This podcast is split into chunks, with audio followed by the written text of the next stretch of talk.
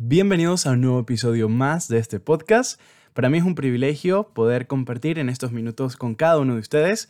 Qué alegría que, bueno, en esta nueva semana tenemos un nuevo episodio y vamos, yo sé que vamos a ser bendecidos con la temática que tenemos para este episodio. Bien, han pasado muchas cosas, eh, el mundo sigue eh, con situaciones bastante difíciles, pero en medio de tanto caos, en medio de tantas malas noticias, de tantos lágrimas, dolores, enfermedades y muertes, vamos a aprovechar este espacio como un bálsamo, como un oasis en medio de un desierto que está acabando con nosotros. Yo invito, precisamente se creó para eso, para hacer un espacio de esperanza, de gozo, aún en medio de las pruebas.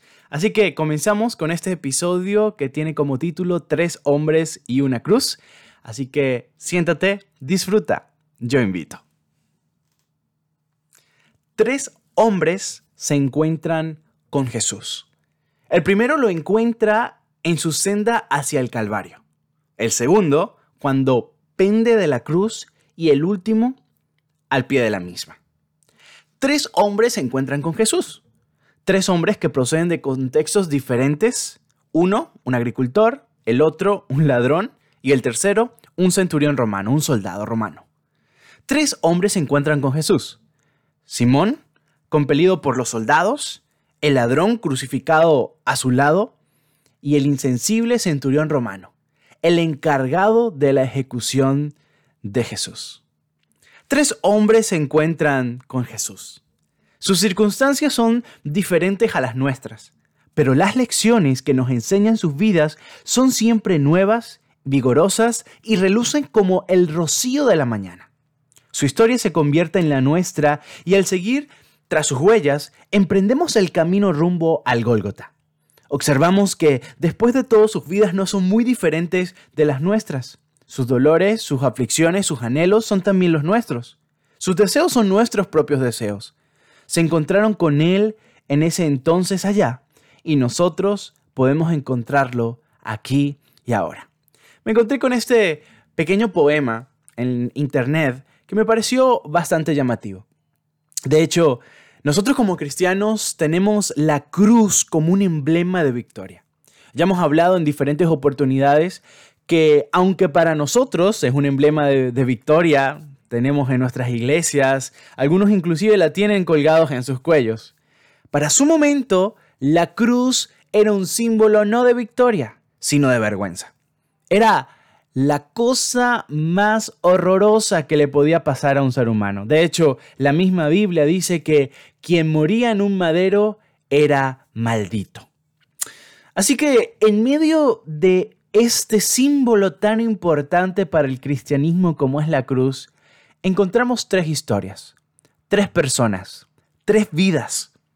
Simón, encontramos al ladrón y encontramos al centurión romano. De los tres, al único que le conocemos el nombre y la procedencia es a Simón, Simón de Sirene. El ladrón no conocemos su nombre. Y tampoco al del soldado romano, al centurión romano.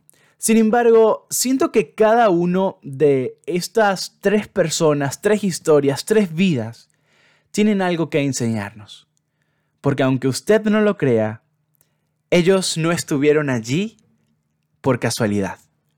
Los tres se encontraron con Jesús en diferentes contextos, en diferentes partes de su vida. Por ejemplo, el ladrón de la cruz se encontró, se encontró con Jesús a escasas horas de su muerte. Simón siguió viviendo y el, ladrón, el, el centurión también siguió viviendo. Sin embargo, ellos estuvieron allí por una razón, encontrarse con Cristo, con el Cristo sufriente, con el Cristo con la piel amagullada, con sangre saliendo a borbotones de su frente, con el Cristo que estaba caminando paso a paso hacia su destino, un destino que le esperaba en el Gólgota, que al final sellaría la victoria para siempre y por siempre de nosotros, de Satanás, y en resumidas cuentas del mundo. Aunque nuestra vida se desarrolle lejos de, aquella, de aquel lugar, Y aunque hayan transcurrido casi dos mil años desde entonces, estas historias bíblicas continúan siendo nuevas y vigorizantes. Son poderosas dinámicas y hablan a nuestro corazón. ¿Qué tal si comenzamos con la primera historia, el primer hombre, Simón de Sirene? Y quiero llevarte a Mateo capítulo 27, versículo 32, que dice, cuando salían, hablando de esta, esta corte que iba siguiendo a Jesús desde las, o mejor dicho, por las calles de Jerusalén hacia el Gólgota, hacia el monte de la, la Calavera, dice que cuando salían, hallaron un hombre de Sirene que se llamaba Simón. A este obligaron a que llevase la cruz. ¿Quién era este Simón? Marcos nos proporciona una pista. Y en Marcos 15:21 dice, y obligaron a uno que pasaba, Simón de Sirene, padre de Alejandro y de Rufo, ya sabemos otras cosas, Tienen, tenía dos hijos, que venía del campo, era agricultor, a que le llevase la cruz. Ya tenemos un poco más de detalle. Inferimos entonces que Simón era un hombre casado, que tenía dos hijos, Marcos menciona sus nombres porque eran seguramente Alejandro y Rufo, deben de haber sido conocidos dentro de la comunidad cristiana porque por algo los nombra por, digamos casi por nombre. Em, así que Alejandro y Rufo tenían que ser importantes en el tiempo en, donde se escribió el Evangelio de Marcos. Muy posiblemente pudiesen ser em, líderes de la iglesia cristiana primitiva, algunas personas que se encargaban allí en Jerusalén de toda esta parte eh, religiosa. Por lo tanto, Marcos decide colocar el nombre de Alejandro Rufo diciendo, bueno, esto que ustedes ven, su padre llevó la cruz de Jesús, le ayudó a llevar la cruz a Jesús, su padre Simón de Sirene. Ahora, una escritora cristiana llamada Ellen White provee un poco más de datos y, se lo leo. El libro se llama El deseo de toda la gente, la página 691. Ellen White dice que Simón había oído hablar de Jesús. Sus hijos creían en el Salvador, pero él no era discípulo. Así que Alejandro y Rufo habían conocido a Jesús, se habían convertido en discípulos de Jesús, creían en Jesús, le habían hablado a su papá de Jesús. Sin embargo, Simón de Sirene no era un discípulo, no era un seguidor de Jesús, simplemente había oído hablar de Jesús. Podemos imaginar que eh, Alejandro y Rufo eran judíos que vivían en Jerusalén, habían oído que Cristo, por ejemplo, había alimentado milagrosamente a los cinco mil hombres sin contar las mujeres y los niños, había oído que Jesús daba vista a los ciegos y hacía oír a los sordos, sabían del perdón ofrecido a la mujer adúltera y escucharon otras historias de ese perdón ofrecido. Se asombraban al ver la transformación producida en los endemoniados por el poder de Cristo y se convirtieron en seguidores de Jesús. Estuvieron presentes en el sermón, por ejemplo, del monte y le acompañaron por las atestadas calles de Jerusalén. Y comenzaron a contarle a su padre, papá, creo que le hemos encontrado. Por ejemplo, le dijo Alejandro a su papá y Rufo le dijo, papá, sin duda, Él es el Mesías prometido, el que sana a los enfermos y resucita a los muertos, el que camina sobre las aguas. Papá, creo firmemente que Él es el Mesías prometido. Llegan las cartas a Sirene, un pueblito de en ese momento la región de Libia, en el norte de África actualmente, y Simón se preocupa por sus hijos.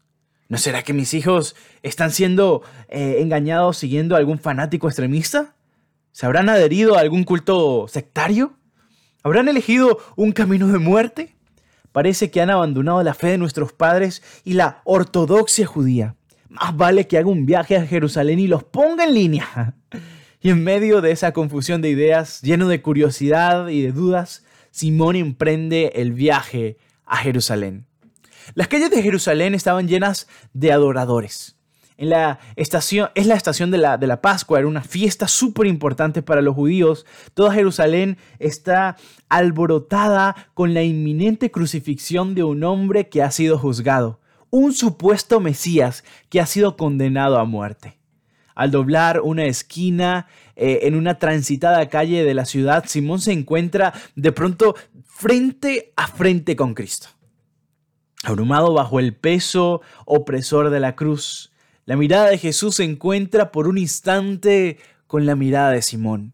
El corazón de Simón se conmueve y se llena de ternura y amor. Y un, y un rudo soldado romano dice señalando a Simón, si le tienes tanta compasión, llévale su cruz, cárgala sobre tus hombros. Imagínate. Las escrituras dicen que Simón no cargó la cruz de Jesús por su propia elección. Ese peso abrumador y angustioso de la cruz le fue impuesto a la fuerza sobre sus hombros. Encorvándose, levantó la cruz y se tambaleó bajo su peso al ascender juntos el monte llamado Calvario, el Gólgota. Me imagino que las, las, astillas, ¿saben? De, la madera de la cruz hirieron la carne, los hombros de, de, de Simón. Inclusive puedo imaginarme su espalda encorvada, oír su respiración jadeante e imaginar las gruesas gotas de sudor brotando de su, de su frente. Escucho sus gemidos y, roncos quejidos de agonía. Observo sus rodillas que flaqueaban y lo veo tropezar. Noto entonces que Jesús le sonríe y Simón queda fortalecido para llevar la cruz del Salvador. Simón se encuentra con Jesús ese día, al llevar la carga más pesada de su vida pero esa carga se transforma en una bendición, en un puente para encontrarse con el mismo Dios. Yo quiero que pienses por un momento en lo siguiente. Como les dije hace un momento, Simón no se ofreció para llevar la cruz. Marcos y Mateo, quienes narran este incidente de Simón de Sirene, nos dice que le impusieron la cruz. Simón de Sirene le colocaron la cruz a la fuerza. Uno diría una casualidad. Iba caminando por las calles de, Jerusalén, de repente se topó con la multitud y cataplún, le colocaron la, la, la cruz a Simón. Lo interesante y la analogía que yo encuentro con esto es que Simón llevó una cruz que le impusieron, mientras Jesús la cruz que llevó, Él la eligió. Él eligió llevar la cruz. Él pudo escoger el camino de los reyes, aquellos que con órdenes mandan para que les sirvan. Sin embargo, Jesús escogió el camino del Gólgota, el camino del sufrimiento, del servicio abnegado, de una aptitud altruista, de por salvar a nosotros eligió la muerte, la muerte de cruz, el oprobio más grande que un ser humano podía tener. Jesús eligió la cruz. La eligió llevar por ti y por mí, por salvarnos, para que hoy tuviésemos una esperanza de vida eterna. Ya en un capítulo hablamos acerca de, la cruz, de la muerte de Cristo. Y yo les dije en ese momento, y, por esa razón este podcast se llama así. Jesús en la cruz nos dijo, a todos yo invito. Cuando Él dijo, consumado es, cuando Él dijo, hecho está, a toda la humanidad nos dijo, ya el precio que se tenía que pagar se pagó. Así que hay salvación para todo aquel que crea en mí. Yo invito. Yo pagué el precio. Simón llegó por casualidad, entre comillas, allí. Pero Jesús llegó a ese mismo lugar por elección. Porque Él te amaba tanto, querido amigo y querida amiga, que no podía dejarte morir en el pecado, en tus culpas y rebeliones. Como dice Filipenses 2, 5 al 11, tomó la forma de siervo hecho semejante a los hombres, y estando en la condición de hombre, se humilló a sí mismo, haciéndose obediente hasta la muerte y muerte de cruz. Qué amor tan grande derrochó Jesús en la cruz. Quiero hacerte una pregunta. ¿Llevas tú una carga muy pesada sobre tus hombros? ¿Hay cosas en tu hogar o trabajo que no están marchando del todo bien? Hay una carga que te hiere los hombros ¿Llevas acaso la carga de un itinerario de trabajo que te mantiene constantemente cansado? ¿Llevas sobre tus hombros la carga de un problema de salud? ¿Son muy pesados tus estudios y un desafío quizás para tu fe? ¿Encuentras difícil observar el sábado al ir en pos de tus objetivos, de tu desempeño laboral? ¿Te sientes desanimado solitario? ¿Te sientes obligado a llevar una cruz? Mi consejo es, llévala con dignidad, como lo hizo Simón. Toma la cruz como una oportunidad, porque las cruces que la vida impone sobre nuestros hombros se convierten en bendición. Escucha bien, se convierten en bendición si Jesús está cerca de nosotros. Nuestras heridas se vuelven sus heridas. Nuestras tribulaciones se convierten en sus triunfos porque es en los dolores de esta vida donde nos encontramos con Él. Si la cruz no hubiese existido, Simón nunca se hubiese encontrado con Jesús. Gracias a que tomó la cruz, Simón no solamente conoció a Jesús, no solamente caminó unos cuantos kilómetros con Jesús, sino que Simón palpó en carne propia el amor de Cristo que se iba a reflejar en la muerte allí en el monte de la calavera en el Golgota. Aun cuando Simón llevaba su cruz, había alguien caminando a su lado. Había alguien sonriéndole para animarlo durante la jornada. Cuando Simón dejó finalmente su carga en el Calvario, Jesús la llevó solo. Por lo tanto, puedes simplemente depositar tu carga en aquel que la llevó entonces y que continúa llevándola ahora. Recuerda, querido amigo, el problema no es llevar un problema encima. El problema es llevar el problema sin Cristo. Quizás estás viviendo un momento difícil. Jesús a veces nos dice, mira, tú necesitas pasar por este momento de angustia y de tribulación. Pero ¿sabes qué? yo voy contigo. No vas solo, no caminas solo. Y esto es la Biblia y yo, constantemente lo, intento repetir a las personas. la Biblia no fue mentirosa con nosotros.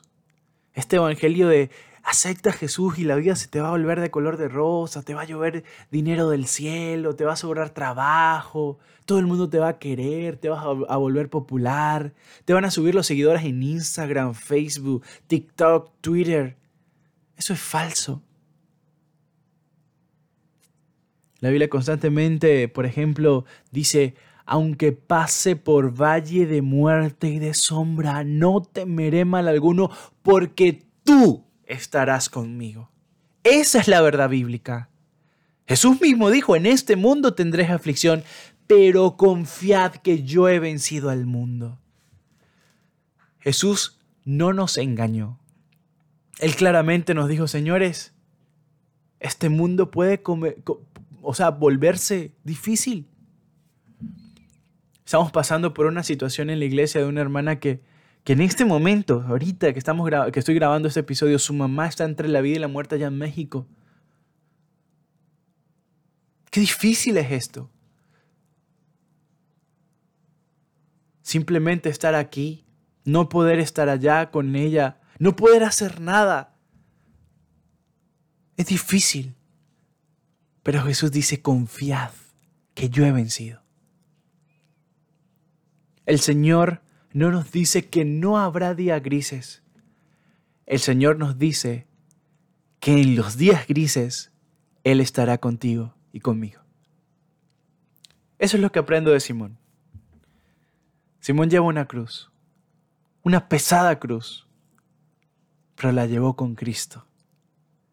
Y en su momento, Cristo le dijo a Simón, Simón, gracias, pero tú llegas hasta aquí ahora me toca llevarla a mí. Qué maravilloso gesto. Vamos al segundo hombre que nos presenta la cruz. El ladrón.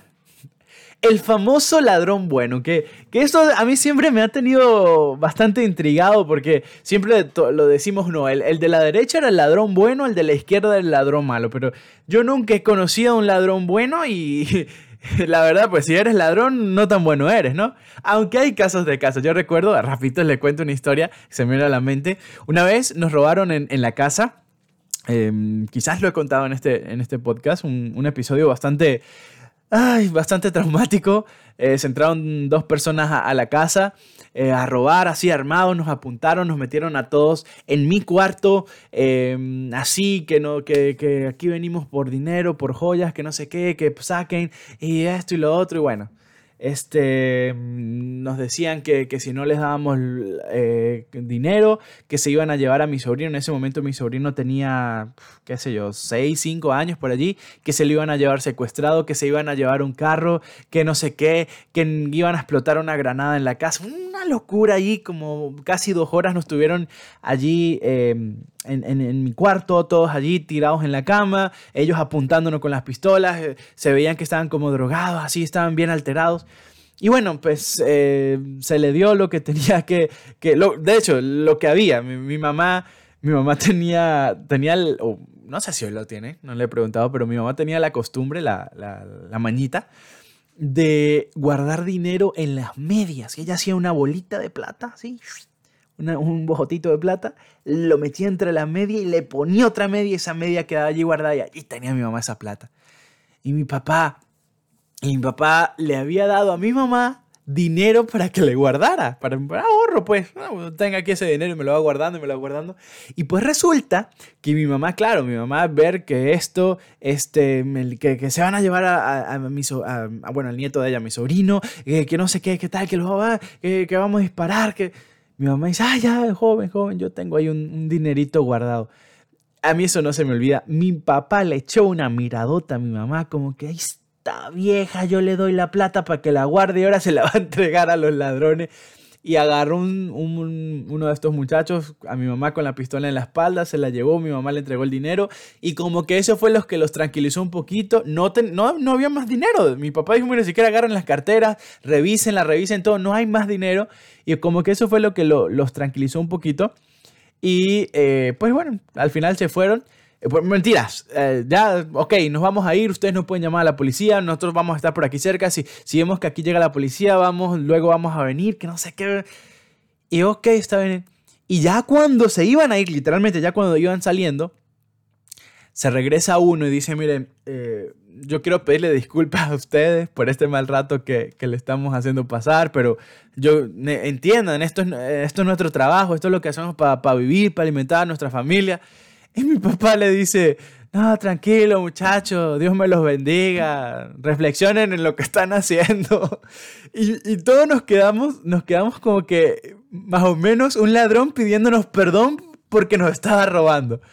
Yo creo que esos son los, entre comillas, ladrones buenos, ¿no? Los que todavía en el fondo tienen como que su corazoncito blandito. Y al parecer, este ladrón que estaba siendo crucificado con Jesús era uno de estos, un ladrón bueno. El ladrón se encuentra con Jesús en literalmente la cruz, clavado en la cruz, colgado en la cruz. La cruz de Jesús fue colocada entre los dos ladrones. Los dos ladrones representan, yo creo que a toda la humanidad y toda la humanidad debe hacer una elección con respecto a este Cristo. Uno de los dos ladrones dice en Lucas 23:39, si tú eres el Cristo, sálvate a ti mismo y a nosotros. Un ladrón piensa solo en sí mismo y, en el momento presente. Si tú eres el Cristo, bueno, pues sálvate y, y pues aprovecha y sálvanos a nosotros, ¿no? Solamente piensa en el hoy, en el presente. El otro ladrón piensa en la eternidad. Fíjate lo que le dice en el versículo 42 de Lucas 23. El otro ladrón, el que llamamos bueno, dice, eh, acuérdate de mí cuando vengas en tu reino. El otro ladrón piensa en esto, en la eternidad, mientras uno de los ladrones se burla de Jesús. Si tú eres el Cristo, sálvate a ti mismo y a nosotros. El otro dirige su mirada hacia él y con una voz quebrantada, con unas manos clavadas, con unos pies clavados, con un cuerpo amargullado, pero con la fe intacta en Cristo le dice, yo sé que tú eres el Cristo y por eso acuérdate de mí cuando vengas en tu reino. ¿Quién era ese ladrón? Obviamente no era romano. Ningún, ningún ciudadano romano podía ser clavado en la cruz. Imagínate, tan, tan mal vista era la cruz que ningún eh, ciudadano romano por, por el mal que hiciera, no importaba cuál, pero si era romano no podía ser clavado, no podía ser muerto en la cruz. Si hubiera sido un ciudadano romano, pues obviamente no había sido crucificado. Ese ladrón debe haber sido judío. Muy posiblemente ah, eh, pudo haber sido judío. De hecho, la misma escritora Ellen White en el mismo libro El deseo de toda la gente nos proporciona algunos datos interesantes sobre este personaje. Probablemente, escucha esto, era un seguidor de Barrabás. ¿Recuerdan ustedes? Este autodenominado falso Mesías que intentó derrocar al gobierno romano en Palestina, un insurrecto, un eh, guerrillero, pudiésemos decir en este momento, em, de estas personas que trataban de sublevar al pueblo para eh, levantarse en armas y por la fuerza quitarse el dominio romano del pueblo judío. Por eso algunas personas inclusive eh, lo autodenominaban como de Mesías, porque para los judíos el Mesías venía a librarlos de a la opresión del imperio romano. Me imagino que este ladrón se crió en un lugar judío que respetaba la noche del viernes y observaba el sábado bíblico, por ejemplo. Posiblemente de joven asistió a una escuela rabínica. Su dieta era por demás ortodoxa, absolutamente exenta de comer nada eh, de carnes inmundas, incluyendo el cerdo y todo lo demás que decía la Biblia. También, como era judío, pues al igual que todos los judíos, esperaba la venida del Mesías. Pero el problema principal de este ladrón era su, su llamémoslo, descuido espiritual el haber crecido en un ambiente religioso no tenía para él gran significado. Un compromiso se sucedía al otro, el descuido lo comprometía con el pecado, del que se deriva la culpa y la vergüenza. Ese ladrón pendiendo de la cruz representaba para mí el descuido y la indiferencia espiritual. Puedo identificarme con este ladrón. Un escritor llamado Charles Swindle, en su libro eh, intimidad con, Dios, narra el siguiente caso. Escucha esto. Estaba él a punto de predicarle a un grupo de pastores y, y uno de ellos le dio una palmada en el hombro diciéndole, amigo, necesito hablar contigo después de la reunión. Así que se reunió con este pastor y esto fue lo que le confesó. Nadie de quienes me conocen lo sabe, pero estoy operando ya sin combustible, solamente con el humo. Me siento solo, vacío y esclavizado a un programa de vida cuya tensión no disminuye. La necesidad actual más desesperada, tanto en la iglesia como en el mundo en general, no es de una gran cantidad de personas inteligentes o llenas de talentos, sino de personas espirituales. El escudo espiritual conduce a ciertos compromisos sutiles de carácter y eventualmente a la deshonra y la culpa. Pero no pierdas la esperanza. Aún dentro de ese descuido espiritual avergonzado por esos compromisos internos, el ladrón encontró gracia y perdón y la seguridad de la vida eterna en Cristo. De la misma manera, arrójate al pie de la cruz, contémplate a ti mismo renovado y escucha la tierna voz de Jesús dándote perdón y nuevo poder y nueva esperanza. Qué linda la experiencia de este ladrón. A pesar de sus malas decisiones, de sus malos caminos, de sus malas acciones, él tuvo una oportunidad de oro. Y yo en lo personal creo que no hay alguien que haya experimentado la gracia con todo lo que significa la gracia como este hombre, como este ladrón. Condenado a muerte, pendiendo en una cruz, es decir, camino a su muerte, a pocas horas de su muerte, y aún así, en medio de la agonía de morir sin esperanza, aparece Jesús, el autor de la esperanza, y le dice, tranquilo, si tú confías en mí, yo te prometo hoy que tú vas a estar conmigo en el paraíso. Esa es la gracia. Aparentemente el ladrón estaba muriendo haciendo justicia a su vida. Había vivido una vida desenfrenada, quizás unos cuantos había matado, había elegido la, digámoslo así, la, la, fuerza, las armas para tratar de llevar a cabo sus planes. Y pues según la ley este hombre merecía morir. Y allí estaba, muriendo. Se hizo justicia. Sin embargo aparece Jesús y le dice, mira, tienes la última oportunidad. y, de hecho es la, la oportunidad de oro. Y él dice, creo, creo en ti. Creo que tú eres el Mesías. Y quiero estar contigo. Y esa oración la cambió todo. Este hombre pasó de ser el ladrón condenado a muerte a ser el ladrón que espera la vida eterna. Es que lo digo y no lo creo. Esa es la gracia. Esa es la gracia. No lo mereces, pero Cristo te la da. No mereces vida, mereces muerte, pero Cristo dice, no, no te puedo dejar así. Aquí está, gratis, porque yo pagué el precio, y abundante, porque yo todo lo que hago es abundante. Aquí tienes la vida eterna. ¡Qué increíble! Así que, cuidémonos de tener ese descuido de apartarnos del camino que, estamos siguiendo. Recuerdo a una persona que decía, Cristo está regresando, no es el momento para descuidarte, porque puede venir y encontrarte sin hacer nada. Así que no te descuides, aférrate a la fuente. Recuerda, como dice el mismo Jesús, separado de mí, nada puedes hacer, no te separes de Cristo. No te des un break espiritual. No te des un año sabático espiritual. Hoy más que nunca, caliéntate allí en el fuego de Cristo. El paraíso te espera. Vamos con el tercer componente, el tercer hombre, la tercera historia, la tercera vida que se encuentra con Jesús allí en la cruz. Y es el centurión romano la persona que Roma había elegido para llevar a cabo la ejecución más importante de la historia. Que quizás ellos no lo sabían, pero estaban matando al mismo Hijo de Dios. Imagínense ustedes. De pie ante la cruz, un centurión romano se encontró con Jesús. ¿Quién era este soldado romano? Bueno, puedo imaginarme la orden oficial que llegó a su despacho esa mañana. Ejecute a este hombre de la manera usual, es decir, nada del otro mundo. Pero asegúrese de que no haya ningún disturbio hoy en las calles de Jerusalén. Por lo tanto, ya sé que requiera 200 o 500 soldados, sepa que están a su disposición. Deshágase de él. Era parte de su tarea del día. Y mientras el Hijo de Dios moría por el mundo, un encallecido centurión permanecía enhiesto al pie de la cruz. La insensibilidad hacia las cosas divinas es uno de los grandes o de los más grandes pecados.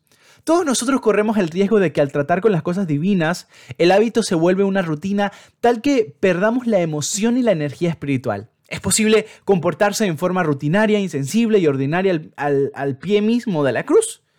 Ser indiferentes como el centurión romano que observaba fríamente al hombre crucificado. Es posible cantar con los labios himnos cristianos durante el servicio de oración y dejar vagar la imaginación pensando en los negocios, los estudios o el almuerzo que se aproxima. Es posible leer la Biblia eh, medio adormecido justamente antes de quedarnos dormidos. Es posible ser insensibles e indiferentes y permitir que la rutina eclipse lo sublime. Pero al escuchar el centurión el diálogo entre Cristo y el ladrón por encima de los gritos y de nuestros de los enemigos del Salvador, al escuchar su oración agonizante y al observar la densa oscuridad que cubrió repentinamente el Calvario, experimenta algo misterioso, algo maravilloso. Nos dice Marcos en Marcos 15:39, y el centurión que estaba frente a él, viendo que después de clamar, perdón, exclamar, perdón, clamar, había expirado, así dijo, verdaderamente este hombre es el Hijo de Dios. Quiero que te imagines esa escena. Jesús pendiendo, pendiendo de una cruz. Son sus últimos minutos, sus últimos suspiros. Ya prácticamente su espíritu se estaba separando de su cuerpo.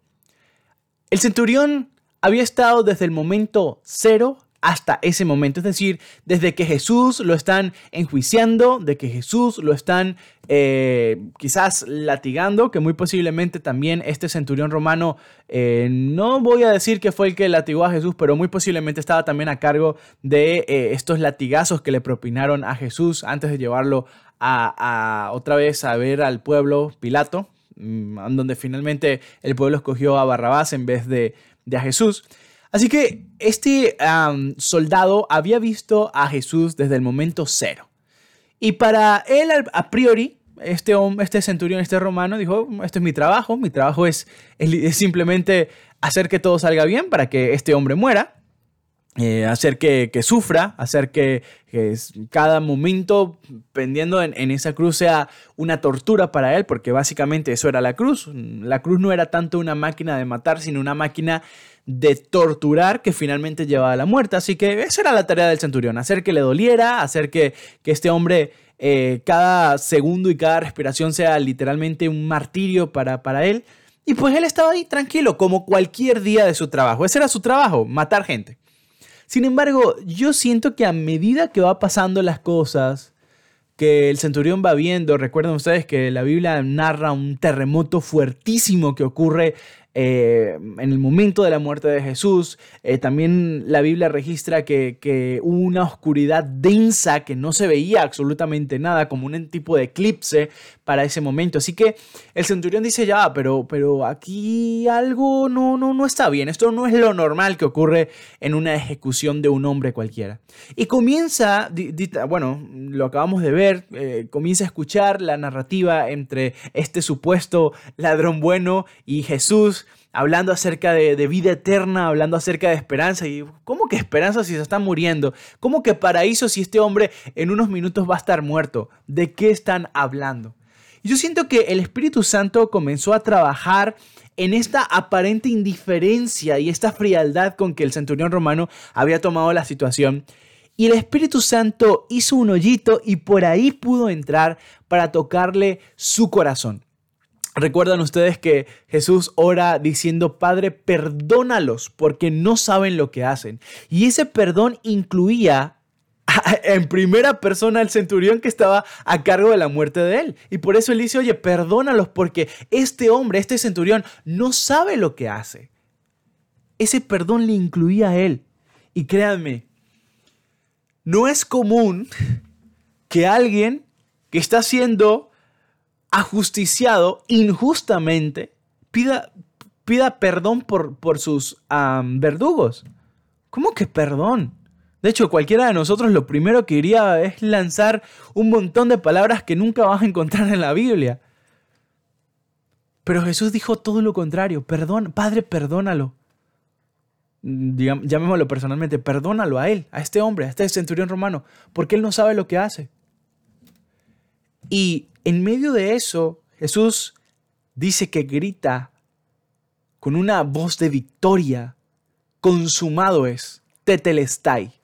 De hecho, si no han visto ese episodio, creo que es el tercero o cuarto, así se llama el episodio tetelestai.